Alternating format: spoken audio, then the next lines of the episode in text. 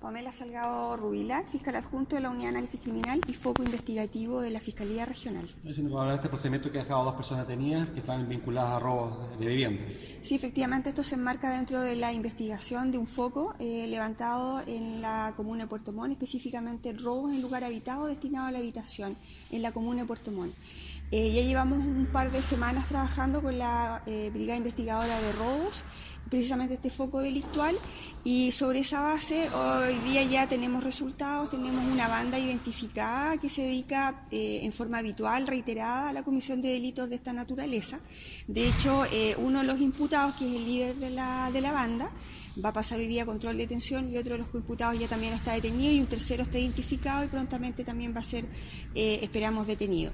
Eh, básicamente se le imputan varios delitos contra la propiedad, hoy día por lo menos ya lo tenemos situado y vinculado con importantes antecedentes de cargo en a lo menos cuatro robos en lugar destinado a la habitación, además de receptación de especie. Es importante señalar que estos imputados todos tienen un nutrido extracto de filiación y antecedentes.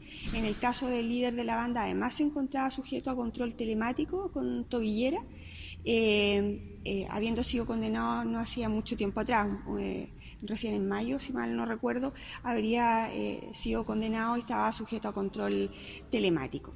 Eh, esos son los antecedentes que hemos pasado, ahora vamos a pasar a control de detención y, como ya lo señalaba, por varios delitos de robo que se están perpetrando en la comuna de Puerto Montt y donde esta banda estaba ya dedicada permanentemente a la comisión de este tipo de delitos. Para eso también agregar que se movilizaban en vehículos.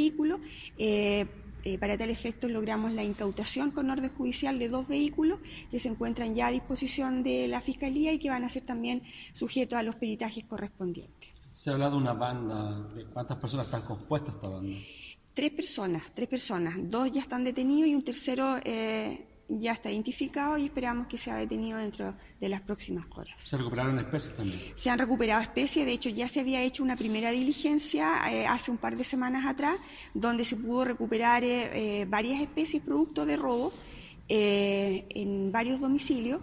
Eh, y bueno, quedaba pendiente obviamente lo que era la identificación y la detención de los sujetos, lo cual finalmente se concretó el día de ayer y pasan hoy día a control de detención. ¿Estas personas son de Puerto Montt? Son de Puerto Montt. Hay uno que eh, tendría domicilio, sería oriundo de la ciudad de Valdivia.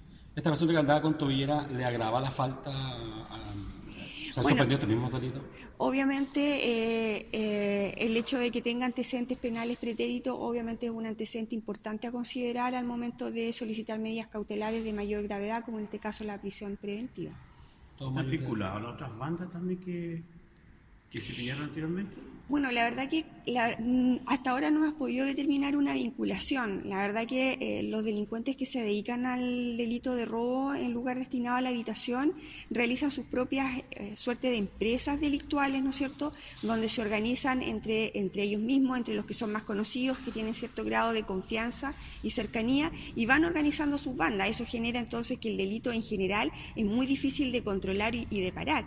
Eh, se termina una banda y normalmente al poco tiempo se organiza otra. Y no cabe la menor duda que también ah, existen otras bandas también que siguen operando y eh, respecto a las cuales obviamente la unidad de análisis criminal, en, con, eh, con colaboración obviamente directa de la Brigada Investigadora de Robos, estamos trabajando para ello.